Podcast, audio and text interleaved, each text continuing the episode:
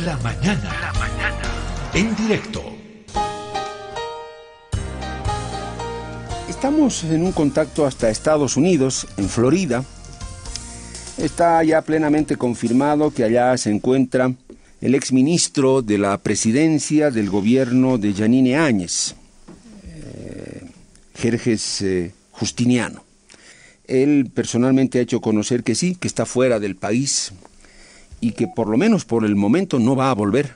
Está lejos de su familia, porque él entiende que hay una especie de cacería ¿no? de, todos quienes fueron autoridades, eh, o de una buena parte de quienes fueron autoridades en ese gobierno denominado de facto o denominado el, el gobierno del golpe de Estado, como dice el actual gobierno del movimiento al socialismo más. Confirmado esto, eh, Jerjes eh, está en contacto con nosotros, con el BOL, con el programa La Mañana en directo, desde Estados Unidos, en la Florida. Jerjes, ¿cómo está? Un gusto saludarlo. Valoro el que usted haya accedido a conversar con nosotros desde Estados Unidos y el tiempo que nos va a dar. Eh, Jerjes, le voy a pedir siempre que las respuestas sean lo más concisas, directas y breves posible, concretas, para que podamos aprovechar al máximo el tiempo que tenemos. Jerjes, inicialmente esa es su decisión de eh, eh, salir del país, Jerjes. No sé si usted en Estados Unidos va a buscar o ha solicitado ya asilo político, refugio político, esto está en trámite, Jerjes. Eh, inicialmente con esto lo escuchamos. Bienvenido. muy buenos días. Un gusto saludarlo y por intermedio suyo y de su programa saludar prácticamente a todo el país que es el alcance de la red de Herbol. Evidentemente, como decía, yo salí de Bolivia eh, por un tema médico, lamentablemente estando fuera de Bolivia, tomo conocimiento que había una citación en mi contra. Pido que se tome mi declaración en, en fuera del país, en realidad yo no estaba en Estados Unidos todavía y lamentablemente el Ministerio Público no acepta eso y me vuelve a notificar para que yo me presente en la ciudad de La Paz sabiendo que yo no estaba en Bolivia. Por lo tanto, la, la, intención del gobierno fue muy clara, ¿no es cierto? Es decir, que no me presente. ¿Y por qué digo del gobierno? Porque, o sea, pretender tapar el sol con un dedo y decir que el gobierno no influye en la justicia, eso solamente lo dice el gobierno, cuando todos sabemos que el gobierno influye en la justicia. Yo le presenté un memorial al fiscal del caso, del caso terrorismo, y le dije que lamentablemente, y se lo decía con todo respeto, le dije que yo considero que él es un preso del poder político. Y le, le decía por qué yo considero que él es un preso del poder político. Porque le dije, señor fiscal, usted era fiscal el año 2019 y 2020.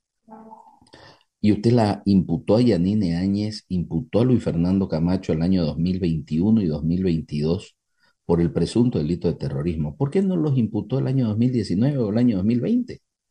Por una sencilla razón, estaban en el poder y entonces no podía actuar él en contra del poder, por lo tanto es un prisionero del poder.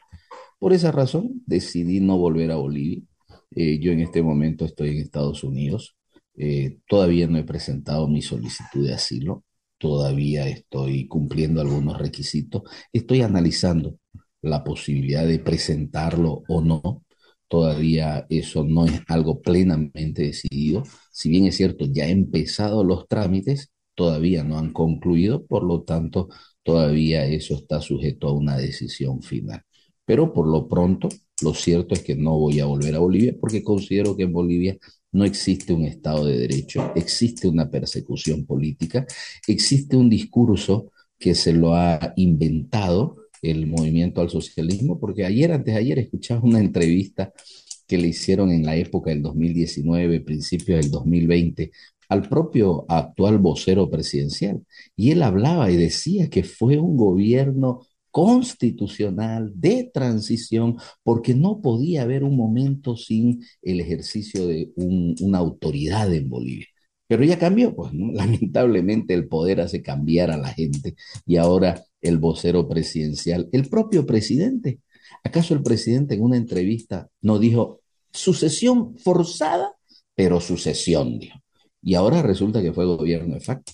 Se olvida, lamentablemente, el presidente que en Bolivia lo que existió fue una sucesión constitucional reconocida por la propia Asamblea Legislativa Plurinacional, que en ese momento estaba compuesta por más de dos tercios de miembros del movimiento al socialismo, porque ellos no denunciaron ningún golpe de Estado. ¿Por qué razón le mandaban las leyes, dígame? La Asamblea le mandaba las leyes a Yanine Áñez para que las promulgue. Eva Copa, que era la presidente de la Asamblea Legislativa, firmaba junto con Yanine Áñez en el Palacio ¿Qué quiere decir? Que hubo un reconocimiento de la constitucionalidad y legalidad del gobierno de Yanine Áñez el año 2019. Pero resulta que como el poder vuelve loco, omnibula el poder, eh, nubla la mente, ahora resulta que ya no, no fue ni transicional, ni constitucional, ni legal, ahora fue un gobierno de facto. ¿Eso para qué sirve? Simplemente para perseguir políticamente a sus adversarios. Y como yo pienso distinto al movimiento al socialismo, porque yo no comparto la forma de gobierno del movimiento al socialismo, entonces evidentemente por eso es que digo el gobierno existe una persecución en este momento que lo que quiere es encarcelar a los que no piensan igual a ellos. Eh, Jerjes, ¿de qué lo están acusando concretamente? Lo han notificado para el denominado caso el golpe de Estado, bueno, hay el golpe 1, el caso 2, está lo de Sencata y Sacaba. Eh, ¿A qué corresponde la, notificación que le hicieron? ¿A qué proceso, eh, Jerjes? Eh, me notificaron para el caso terrorismo 1, me notificaron en calidad de testigo. sin embargo, ahí llaman la atención algunas cosas, ¿no? en primer lugar, que en la imputación de Luis Fernando Camacho, dice expresa y textualmente que Luis Fernando Camacho participó de un golpe de Estado por intermedio de su abogado Jerge Justiniano, que participó en las reuniones de la Universidad Católica. Quiere decir que si para el Ministerio Público haber participado en las reuniones fue parte de un golpe y yo participé en esas reuniones, entonces el Ministerio Público lo que está diciendo es que el que participó del golpe fui yo cuando no hubo golpe, ya lo hemos dicho, por un lado. Por otro lado, me notifican para que yo eh, concurra en calidad de testigo, justifico que no estoy en Bolivia y además justifico con mi salida del país y justifico además con em, mi eh, certificado médico. El Ministerio Público duda de mi certificado médico y manda al hospital que le dé mi historia clínica. Obviamente no tengo ningún problema en el que den la historia clínica porque absolutamente todo lo que sucedió, el certificado médico, mi infarto, es real, no tengo que ocultar nada, pero ahí hay una intencionalidad del Ministerio Público. Y sabiendo el Ministerio Público que yo no estaba en Bolivia, vuelven a notificarme en Santa Cruz de manera mañosa, dolosa, de mala fe, me notifican en Santa Cruz para que yo me presente al día siguiente en la ciudad de La Paz. ¿Cuál es la intencionalidad? Sencillamente que no concurra y que me aprendan. Luego de ello, hay una serie de reacciones en ministros, como por ejemplo el ministro del Castillo, el ministro de Obras Públicas, en los cuales dicen que yo tengo que volver a Bolivia a rendir cuentas. Oiga, si yo estoy citado como testigo, ¿por qué tengo que venir a, rendir cuentas? O sea, ahí se ve, se desnuda la verdadera intencionalidad del gobierno de aprenderme. Y encima me dicen, no, yo tengo que rendir cuentas por el decreto supremo. Lo escuché al señor presidente del Senado, donde el señor Andrónico Rodríguez decía que yo debo volver a Bolivia para rendir cuentas por el decreto de Sencata, por las muertes de Sencata y Sacaba. Es decir, hay una intencionalidad clara y concreta de, eh, perseguirme políticamente. Jerjes, mm, no sé por cuánto tiempo más seguirá siendo una gran pregunta, ¿qué pasó con Sencata y Sacaba? Aunque está claro, murieron compatriotas y eso está ahí clarísimo, están sobre la mesa, están los cadáveres de esos bolivianos, sus, en fin. Pero el tema es, em, ¿qué fue lo que ocurrió ahí finalmente? Eh, por dónde vino el exceso, se manejó bien o no esa, esa situación, en fin. Jerjes, yo recuerdo en aquel eh, tiempo, cuando usted era ministro de la presidencia, eh, que usted tuvo unos, em, unas gestiones em, muy auspiciosas, alentadoras, que hacían pensar que el conflicto en el Alto se iba a aplacar.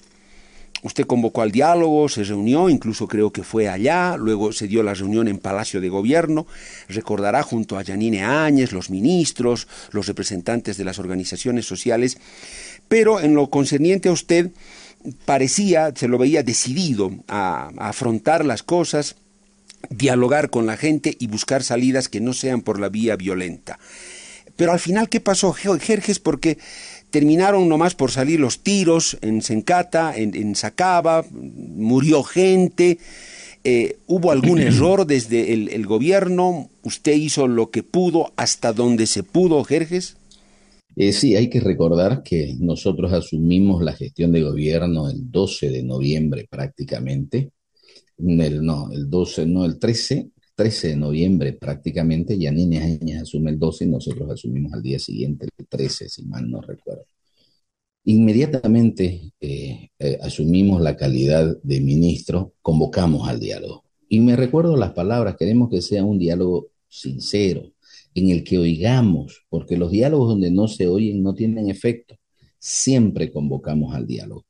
Recuerdo que el lamentable suceso de Sencata y luego el de Sacaba fue prácticamente a los dos días después.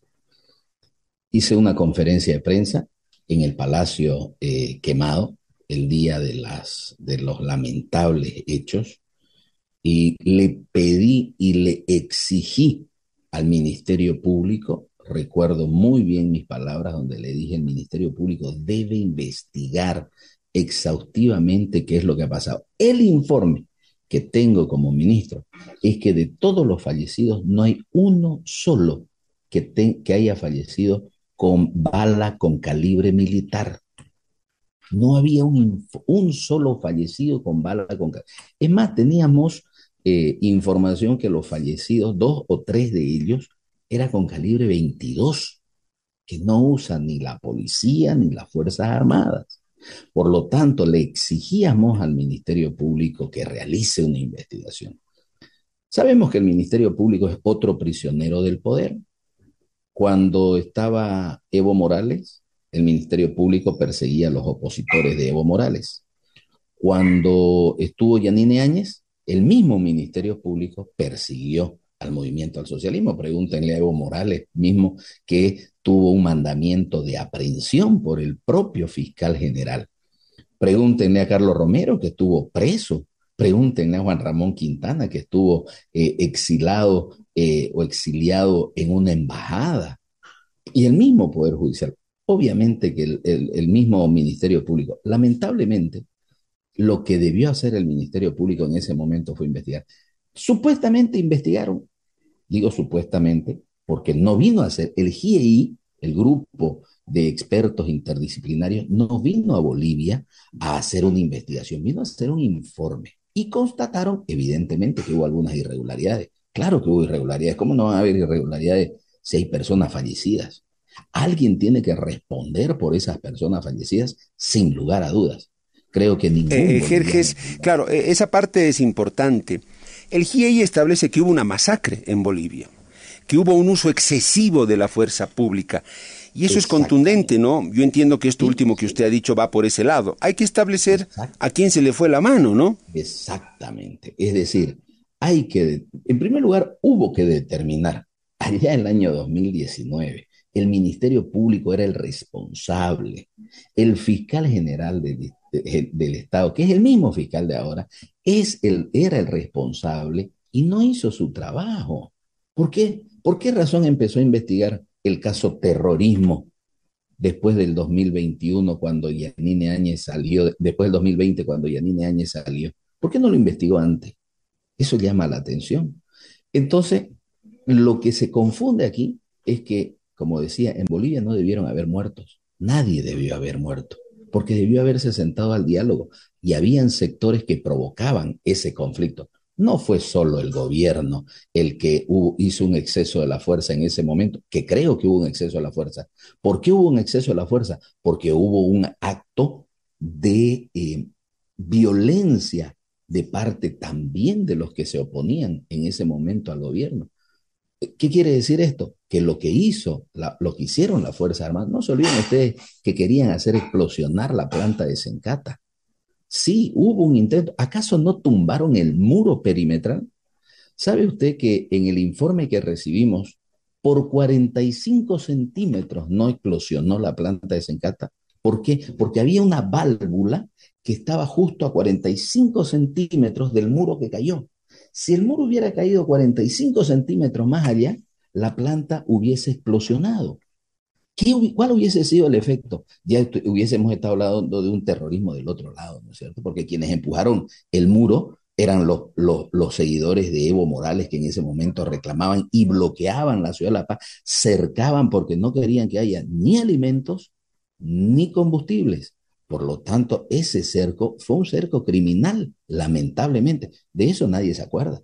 De eso claro, lo que se quiere es eso, pero en Bolivia dicen eso es pedirle peras al olmo o que el, fideo florezca en algún momento, ¿no?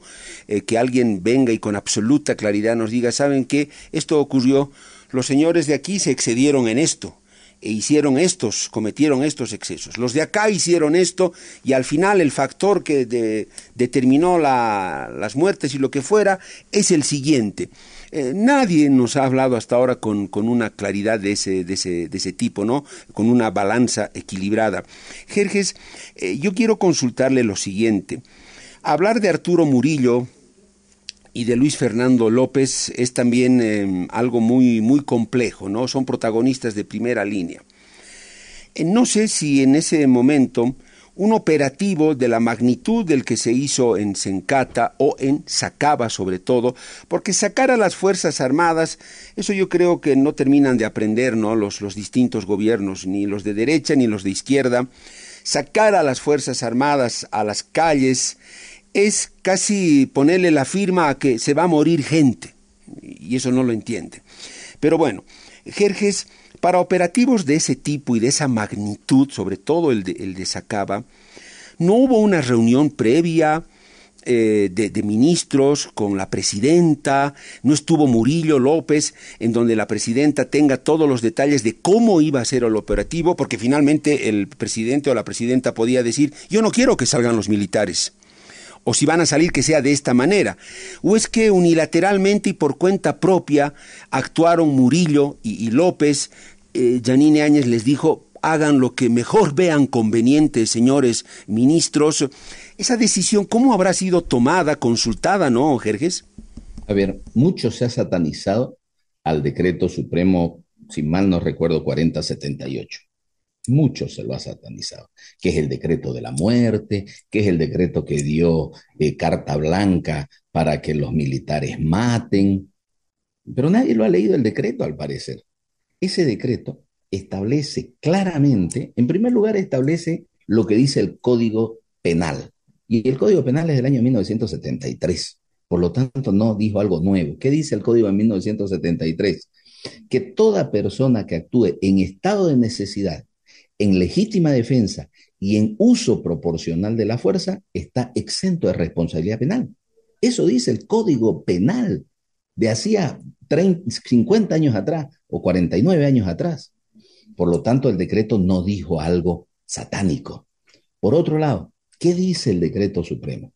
Dice claramente que para poder realizar la, para poder dar la instrucción para que salgan los militares a las calles, debe haber un previo procedimiento. Tiene que haber un procedimiento que se debe originar en un informe de logística, un informe operativo, tiene que subir al Ministerio del Ramo, es decir, o a la policía o a las Fuerzas Armadas, al Ministerio de Gobierno o al Ministerio de Defensa, estos deben hacer conocer a la presidenta y finalmente quien decide es la presidenta. Es decir, hay todo un procedimiento del cual no participa ninguno de los otros ministerios.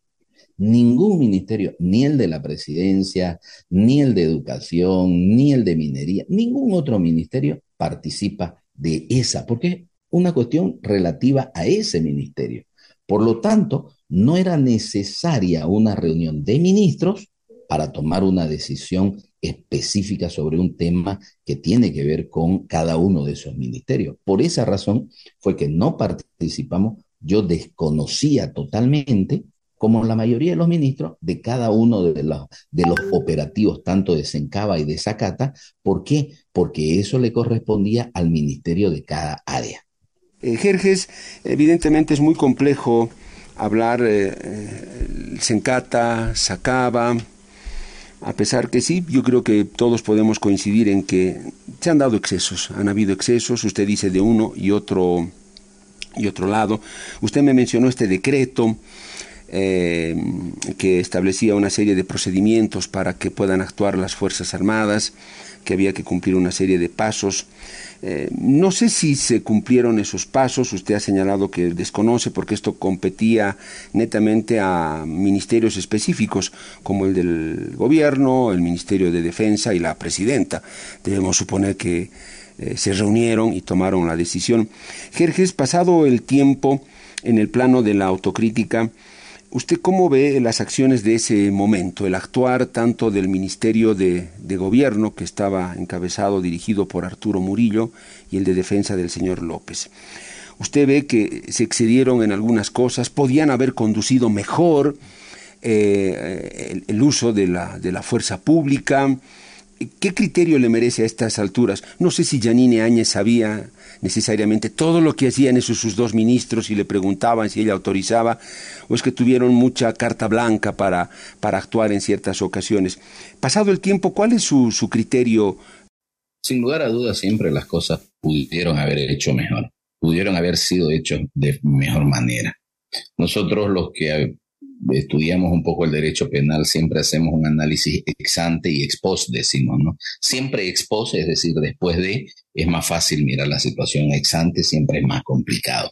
Pudieron haberse hecho mejor las cosas, creo que lamentablemente eh, el ministro de gobierno en ese momento tenía una profunda carga emocional, él tenía un, una, él estaba iracundo. ¿Por qué estaba iracundo? Hay que recordar eh, porque prácticamente a su familia en Cochabamba la habían cercado, su hotel lo habían quemado, eh, a la familia él tuvo que hacer un operativo para rescatarlos de la selva prácticamente, del propio, del propio monte, como se dice.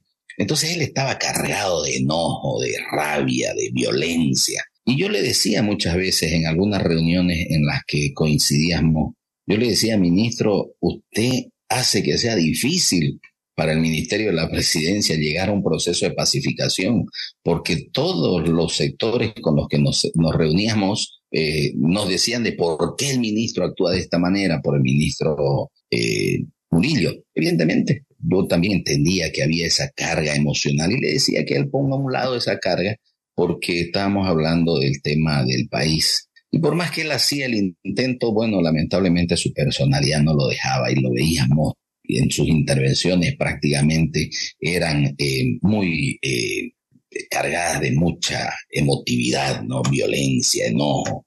Y evidentemente pudieron haberse hecho mejor las cosas porque si hubiésemos tenido tal vez un mismo tono, recuerdo una reunión en la ciudad de Cochabamba, donde nos reunimos con las federaciones eh, del trópico, la Federación de Cocaleros del Trópico, nos reunimos con eh, los miembros del transporte pesado, los interculturales, con las Bartolinas CISA, y fue la única reunión previa a la que hubo, la que usted mencionaba en Palacio de Gobierno, donde asistimos como cinco ministros. Estaba la ministra de Comunicaciones, estaba el ministro de Gobierno, estaba el ministro de la Presidencia, estaba el ministro de Salud y estaba mi persona. Y fue una de las reuniones donde, gracias a Dios, pudimos hacer que también la tensión y los bloqueos de Cochabamba se suspendan, pero en base al diálogo.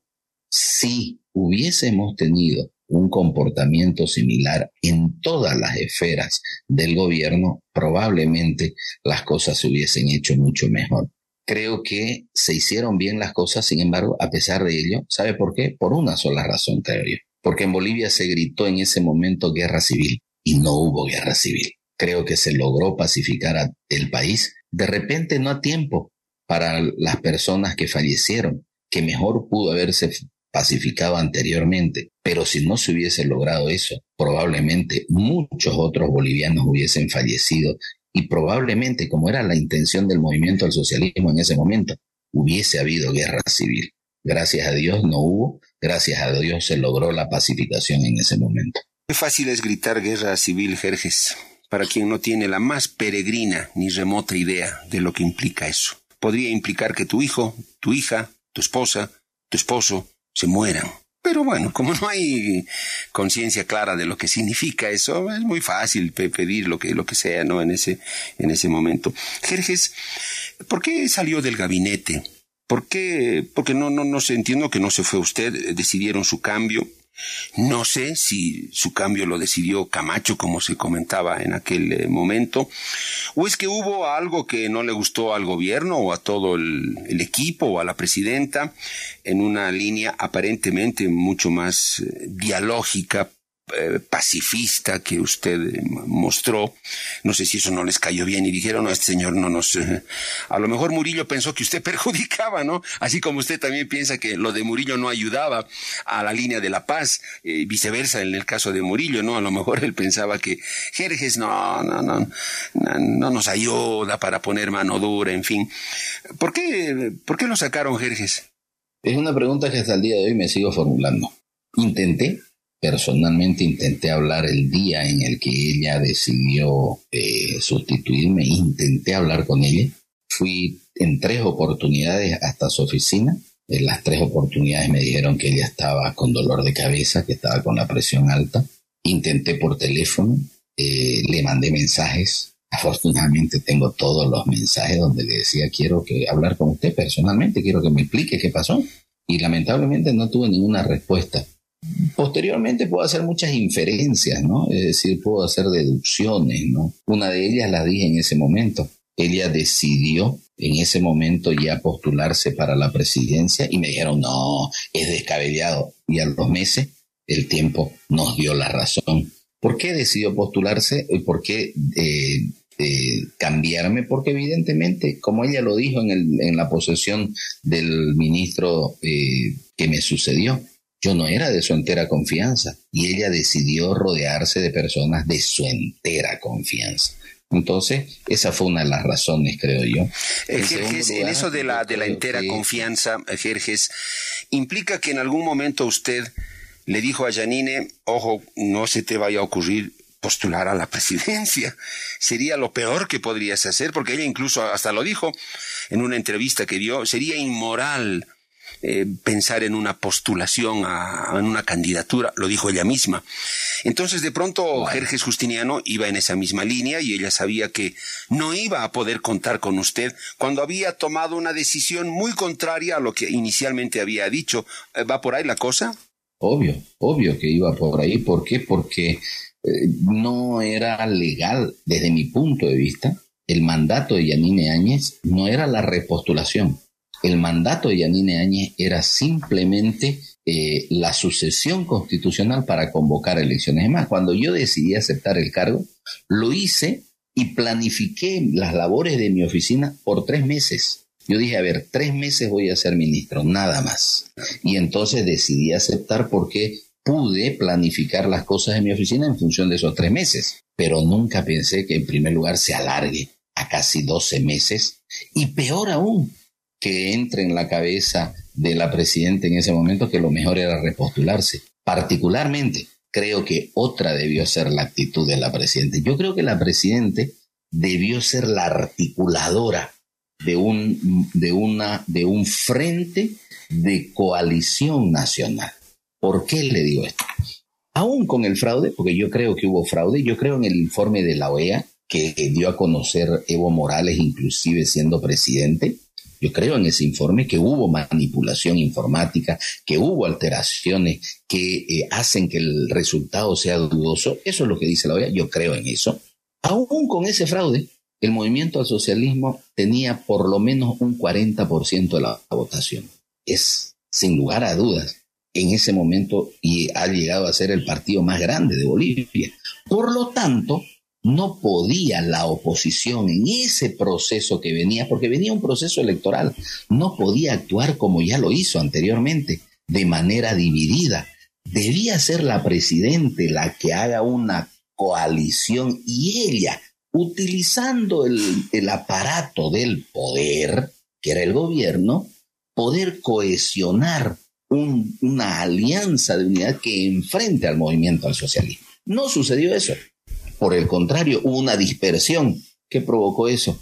Que otra vez gane el movimiento social. Eh, Jerjes, Lamentablemente. Eh, Jerjes, a ver, Janine Áñez, yo sé que ella no tenía mucha experiencia en estas lides políticas de alto vuelo, digamos, porque esas son lides políticas de alto vuelo, Jerez.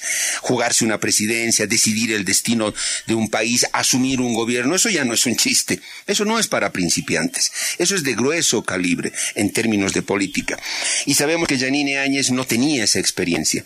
Entonces, Jerjes, ¿Quién le lavó el cerebro? ¿Quién le vino a contar historias de pajaritos a Janine Áñez para que se repostule? Se dijo que fue Samuel Doria Medina. En su momento se dijo, Doria Medina, la convenció. Samuel se la charló y la convenció. Otros dijeron, no, fue Camacho, fue, Camacho. Fue su entorno que le dijeron, este es el momento. Ese entorno, Jerjes, el bendito entorno de los presidentes que los funden o los pueden llevar a la cúspide. ¿Quién cree usted que le cambió de una manera tan radical la, eh, perspectiva a Janine Áñez? ¿Quién le cambió la idea y el, y el pensamiento, Jerjes? Específicamente no sé. Dudo mucho que, como usted decía, una de las posibilidades que haya sido de repente Camacho, no creo, porque Camacho se terminó postulando también, fragmentando el voto eh, de la oposición al más aún. Em, no sé si habrá sido eh, Samuel Doria Medina. Eh, usted mucho decía de su entorno. Evidentemente los, los entornos o catapultan o los entornos hunden, ¿no es cierto? Y cuando un entorno hunde, eh, lo hunde por la falta de capacidad del presidente de poder saber leer más allá del entorno, porque hay que leer más allá, hay que analizar, hay que ver más allá del entorno qué es lo que hay. Definitivamente fue un gobierno de fracaso. Además fue un gobierno eh, marcado por la corrupción, lamentablemente. Yo recuerdo, y hasta me dijeron que yo respiraba por la herida, porque me transformé en un crítico del gobierno, como lo he sido crítico de los últimos 20 años de gobierno, desde que tengo prácticamente conciencia política, eh, yo soy crítico de los gobiernos porque creo que las cosas se pueden hacer, se pueden hacer mejor. Fui un crítico de la capitalización en su momento en Bolivia, fui un crítico de la privatización en Bolivia de muchas empresas, fui un crítico del, del movimiento al socialismo en su manipulación de la justicia principalmente fui un crítico de Yanine Áñez en su gestión de gobierno porque había muchos actos de corrupción. Este famoso tema de las armas químicas fue un negociado que se hizo el 3 de diciembre del año 2019. Es decir, no se había cumplido un mes de gobierno, el, no, el 7 de diciembre, no se había cumplido un mes de gobierno y ya se había conocido el primer acto de corrupción de ese gobierno. Después ni qué hablar de los respiradores, respiradores 1, respiradores 2, los negociados, distintas denuncias que hubo. Lamentablemente, ese fue un gobierno marcado por la corrupción y tuvo la desgracia, porque esa fue una desgracia, Así como tuvo, digo yo, el azar del destino Yanine Áñez de recibir el país, de ser presidenta, le cayó el país y, la designación del cielo prácticamente, porque como usted dice, ya era una política, además no era una política Nobel, joven, era una política que ya estaba en retirada.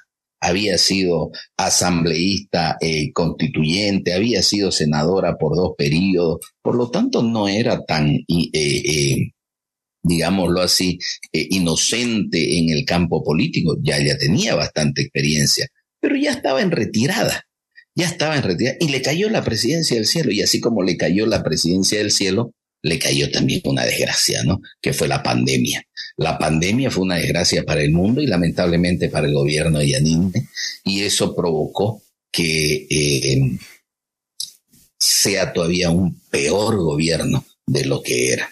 Jerjes, y yo como boliviano ahí pienso, más que como periodista incluso, como ciudadano boliviano, común y silvestre, eh, pienso y digo, pobre país, porque estamos en un callejón, siento estar en un callejón sin salida, atrapado, Jerjes, porque cuando la denominada derecha, por ponerle un nombre, ¿no? Lo que fue la llegada de Janine y los demás, tuvieron la gran oportunidad, Jerjes, de demostrarle al país que habían cambiado sus lógicas, su mirada del Estado, ese aprovecharse, ese lucrar rápidamente, asegurar un futuro cuando llegas al Estado.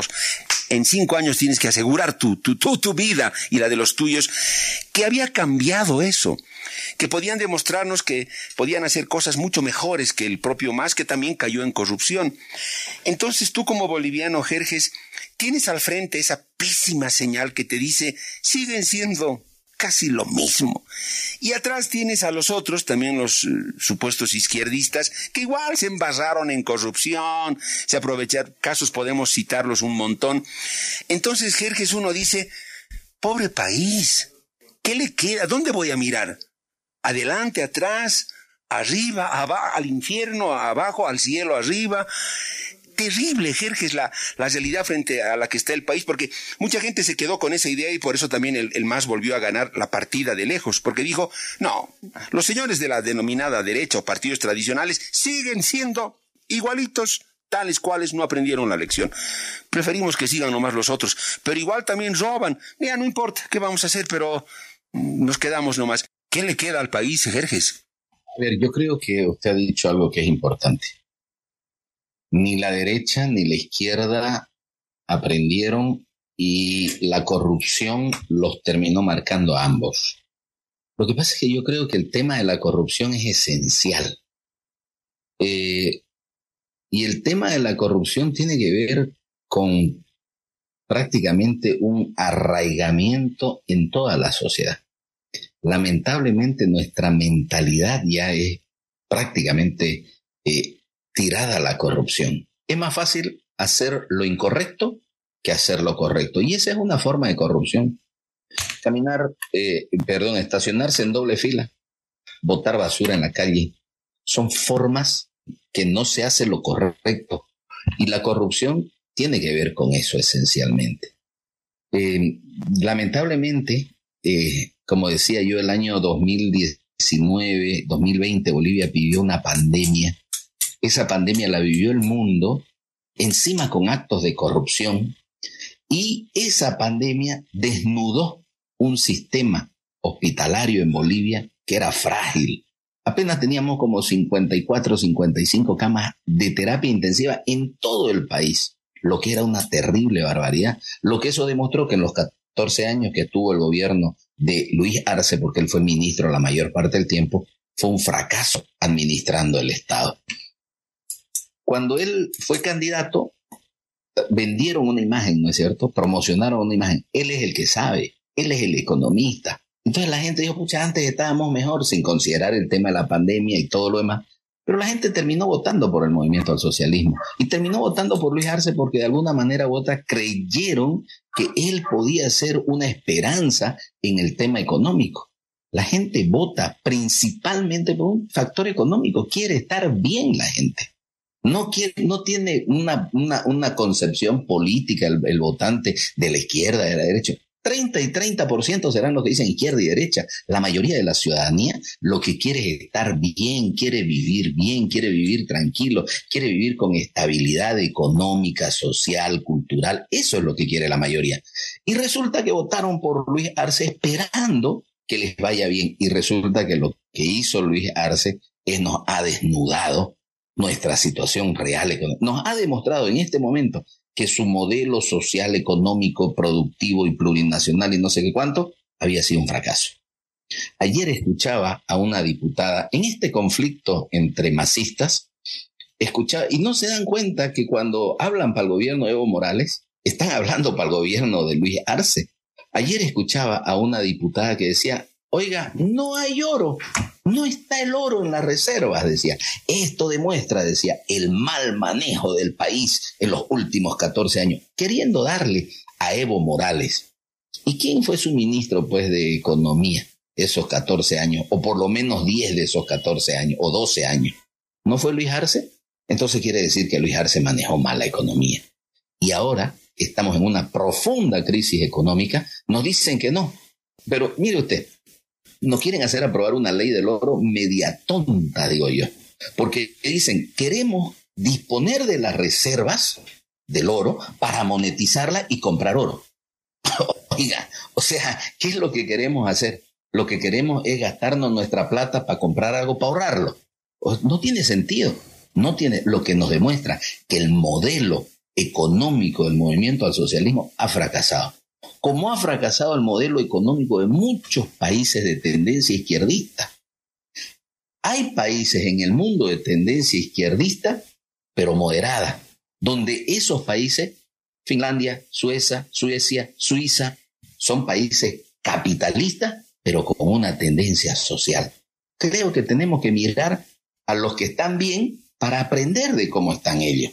Y lamentablemente no mirar a los que están mal. Pucha, nosotros estamos, apoyamos el régimen, el gobierno, digo, ¿no? El régimen de Cuba, el régimen de Venezuela. ¿Están bien ahí? ¿Están realmente bien ahí? ¿Por qué razón, no es cierto? ¿Por qué razón esos países viven en crisis y nosotros queremos emularlo? Pero no miramos a los que realmente están bien para emularlo. No, es que eso es... Ayer escuchaba al presidente de la Cámara de Diputados que él decía, hay algo que nos identifica, somos anti, antiimperialistas y somos anticapitalistas, decía. Hágame el favor, el presidente vive en un modelo capitalista, porque obviamente este modelo económico que tenemos es un modelo capitalista, mal intentado, mal dirigido, pero es un modelo capitalista. El gobierno estuvo 14, el, el movimiento del socialismo estuvo 16 años en el gobierno y no ha cambiado al Estado. Nos mintieron, no, ahora somos un Estado plurinacional. Y usted lea, ya no somos república, nos dicen. Y usted mire el artículo 12 de la Constitución Política del Estado, donde dice la República de Bolivia se organiza de la siguiente manera. Seguimos siendo república. No, ya somos un Estado, este es un modelo social, económico, productivo. No existe tal modelo. O capitalismo o estatismo, y este es un híbrido más o menos, donde hace que el Estado se ocupe de todo. ¿No es cierto? Y, este Estado es cada vez una máquina más grande que cada vez es más difícil de caminar y le seguimos dando atribuciones, ¿no? Resulta que antes no estábamos mal, digo, no estábamos mal con las AFP, las AFP le prestaban plata al gobierno, pero resulta que como ah, les prestan plata, me quedo con las AFP. El gobierno ahora es las AFP. Y el, encargado de las pensiones es el gobierno. Cada vez un gobierno más grande, más pesado, más ineficiente, cuando podría ser un gobierno más pequeño que regule la economía, que se encargue de generar factores económicos, movimientos económicos, una, eh, un desarrollo del capital. El capital mientras se mueva, mientras el dinero fluya, ¿por qué ahorita en este momento hay crisis económica en Bolivia? Porque no hay dinero, se escondió el dinero, se retrajo. ¿Por qué se retrae? Cuando hay peligro de crisis, ¿qué hace la gente con su plata? Se va al banco y dice, no, de repente ahí me la agarran. Miren lo que pasó en Fácil. La gente está... Entonces, ¿qué hace la gente? Saca su plata del banco y la guarda en su casa y no la quiere gastar. ¿Por qué? Porque tiene miedo a la crisis. Y entonces eso provoca mayor crisis, porque mientras el dinero fluye, todos estamos bien. Mm. Ese es un, un, principio en economía que lamentablemente el gobierno en este momento, con un gobernante experto en economía, nos estamos aplazando. Jerjes, eh, ¿pero por qué? Porque hay una corrupción muy grande, mm. porque la plata que se gasta el Estado es para mantener la corrupción. La prebenda es una forma de corromper. ¿Acaso no hubo una votación el sábado pasado donde primero 54 personas dijeron estamos de acuerdo con la ley del oro y el resto de 119 dijeron no? Al otro día se hizo una votación y extrañamente, curiosamente, cambió. Mm. Y ya no, vamos a hacer voto secreto para garantizar. Oiga, tienen que dar la cara a los que están votando por esa ley y tienen que decir yo voto por esto, por esto. Tiene que haber una funda. ¿Acaso no es la cuna de la política la asamblea? Claro, Jerjes, pero lo mismo vimos, ¿no? Por eso le digo, es una cosa calcada, los mismos espectáculos veíamos en ese Parlamento, en ese Congreso de la época neoliberal y los partidos tradicionales, unas peleas terribles, en fin, no sé cuánto ha cambiado eso. Jerjes, llegando ya a la parte final, en esta especie de radiografía y de diagnóstico de errores, no sé si Luis Fernando Camacho está pagando caro errores hasta ingenuos en política, cuando el 2020 para la elección mucha gente pensaba que él nunca, bueno, no debió ser candidato. Él debió ser otro de los que articule, aúne a, la, a la, oposición en torno, a, quién sabe, a otro, a otro candidato. Pero a toda costa Camacho fue candidato y ocurrió lo que ocurrió, ¿no? Eh, Jerjes, no sé si, si Camacho está pagando o pagó muy caro sus errores políticos, esa metida de pata para el 2020. No sé qué dice usted. A ver, Camacho en primer lugar está preso producto de un sistema político corrupto que controla la justicia. Por eso está preso Camacho. Camacho no debería estar preso eh, porque en realidad no existió ningún golpe de Estado. En primer lugar, por eso. Por eso está preso Camacho, esencialmente. Ahora, que haya cometido o no errores políticos, todos los cometemos. Obviamente, si él hubiese actuado de otra manera, si su accionar hubiera sido distinto, de repente, obviamente, como decimos, no. Nosotros tenemos un dicho en Santa Cruz, si mi abuelita no se hubiera muerto, estuviera viva, pues, ¿no? Entonces, evidentemente que eh, si las cosas se hubiesen hecho mejor, distinto fuera el, el, el resultado. Pudieron haberse hecho mejor, pudo haber hecho mejor, puede hacer mejor las cosas. Es más, eh, yo dejé de ser abogado de Luis Fernando Camacho ya hace un par de años ya, prácticamente desde finales del año 2021 dejé de ser abogado de Luis Fernando Camacho, eh, precisamente porque cuestiono y critico muchas actitudes, ¿no? Entonces, eh, soy un crítico de la gestión de Luis Fernando en el sentido negativo. Creo que él está preso injustamente Creo que el sistema judicial está eh, captado por el poder político. Nuestros jueces, yo digo, ¿por qué ni un juez sale a dar la cara? Todo el mundo habla de que el poder judicial es corrupto. Y ningún juez dice, no, no, no es verdad, eso es mentira. ¿Quién, dígame, usted como periodista, alguien alguna vez le ha desmentido a usted que el poder judicial en Bolivia no es corrupto? ¿Alguna vez un presidente del Tribunal Supremo de Justicia ha dicho, no, no, por favor, no hablen para el Poder Judicial, es inmaculado? Nadie. Eh, Jerjes, lo que a mí, lo que a mí me, me, me, me, no termino de hacerme la pregunta cada día, es por qué nadie tiene el valor no sé si el valor, pero porque a nadie le interesa, a quién le beneficia que la justicia siga siendo así. Repito, los derechistas no reformaron la justicia, les interesó que siga así. Los socialistas, ¿cuántos? 15, 16 años ya en gestión, tampoco la pueden. hay algo raro, Jerez. Aquí hay alguien que le interesa y le gusta y se dio cuenta que es lo mejor que la justicia siga así. Jerjes, le voy a hacer mi última consulta porque ya no nos queda más tiempo, muy concreta. Y esta mi pregunta conlleva muchos aspectos que pueden mm, apuntar incluso a, lo que debería o no hacer la oposición ahora, en este tiempo. Jerjes, él puede sonar anticipado, pero de todas maneras yo le hago la pregunta. El 2025, ¿quién va a ser presidente de este país? ¿Evo Morales? ¿Luis Arce Catacora? Entre los dos se va a definir la cosa. ¿Estaría aparentemente así de claro? ¿O qué debemos esperar? ¿Cómo ve ese horizonte, Jerjes? Si la cosa se mantiene hasta el año 2025, yo creo que el futuro de Bolivia es cada vez más sombrío, ¿no? Porque nos hemos dado cuenta que el gobierno eh, tiene un proyecto político de permanencia y aún fraccionado como se encuentra ahora, o con una falsa, un falso fraccionamiento, porque yo no sé, yo creo que esto obedece a una estrategia del movimiento al socialismo, precisamente para qué, para llegar a eso que usted decía, somos las dos únicas tendencias, y finalmente vamos a llegar al 2025 y entre nosotros vamos a disputar, disputar una segunda vuelta yo creo que eso sería lo peor para el país. Porque yo creo que ya ellos nos han demostrado en 16 años de gobierno, porque no me diga que el gobierno de Luis Arce es distinto al gobierno de Evo Morales. Sí, es el mismo ministro de Economía. Entonces es prácticamente más de lo mismo. Entonces no, el, el país no ha cambiado.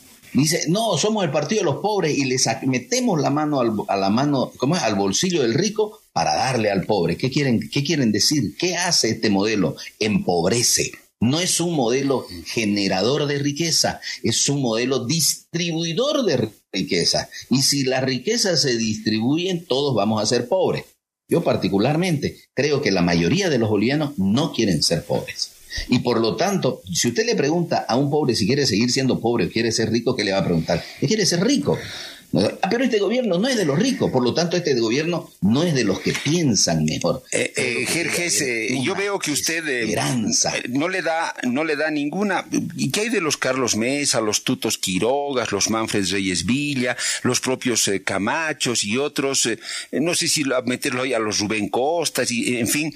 O sea, eso es como que esos políticos ya no cuentan, ya pasó su tiempo. O sea, como oposición, ¿no? Como la capacidad de sorprenderle al país con liderazgo desde oposición. La gran tragedia de este país, los últimos 16 años, ha sido la falta de una oposición coherente, de una oposición inteligente.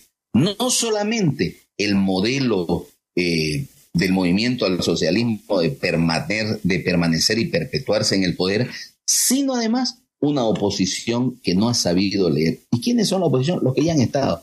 Creo que debe surgir algún liderazgo nuevo.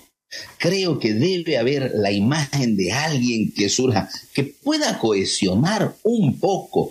Otra vez vuelvo a la idea del año 2019, Yanine Áñez. El error de Yanine Áñez fue no cohesionar. Y no digo un pensamiento único, un partido político uno, no único, no.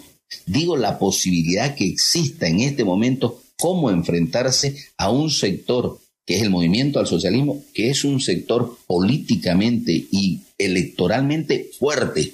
La única forma es a través de una cohesión. Y esta cohesión debe girar en función de alguna nueva figura. ¿Por qué? Porque los otros no van a querer girar en función de ninguno de ellos mismos. Lamentablemente en Bolivia, lamentablemente en Bolivia, si no es detrás de mí la unión, no da. Es decir, si la unión no es en función de Carlos Mesa, no hay unión si la unión... Bueno, Tuto en su momento fue un poco más honesto, ¿no es cierto? Lo escuché antes de las elecciones y dijo, no, voy a bajar mi candidatura porque es necesario no dispersar el voto. Fue inteligente, creo yo. Tuto, en mi criterio, uno de los candidatos más inteligentes que puede haber, en mi criterio, más allá de su gestión de gobierno, pero es un candidato inteligente. Pero resulta que no hay quien encarne este sentimiento de aproximadamente el 60%. Leí una encuesta y con esto termino, leí, una encuesta hace un par de días atrás. El 60% de los bolivianos no están de acuerdo con el gobierno de Luis Arce. Y de ese 60%, solo el 30% está de acuerdo con la oposición. ¿Qué quiere decir? Que fíjese usted, hay un sector a favor de la oposición, 30, 40, y el resto de la ciudadanía no está, no está identificado. ¿Por qué? Porque la ciudadanía quiere esperanza, quiere ilusión, quiere algo distinto. Ya la oposición nos ha mostrado algo, ya el gobierno nos ha mostrado lo suyo, y nada de eso nos ha llevado a mejorar. Algo tiene que surgir, algo nuevo tiene que haber que pueda generarle a la ciudadanía una esperanza de que una Bolivia distinta es posible. Bueno, Jerjes, sí, eso es muy viejo en el país, como nuestros problemas y nuestros lastres. Yo soy el primero, detrás de mí todos. Si no, amén, se pelan, no pasa. Los niveles de desprendimiento político, de lucidez en, esos momentos difíciles, creo que todavía no han alcanzado niveles que le permitan al país eh, generar posibilidades de reconciliación, de un desprendimiento casi absoluto que nos permita unificarnos. Jerjes, le, le, agradezco mucho por esta entrevista. Usted está en Estados Unidos y mientras se pueda se va a quedar allá, como lo ha dicho. Ha sido un gusto, Jerjes, y vamos a volver a hablar. Estoy casi seguro, Jerjes. Perfecto. Siempre a sus órdenes, estimado, para lo que usted requiera y el país lo requiera también. Un gusto. Jerjes Justiniano, el exministro de la Presidencia.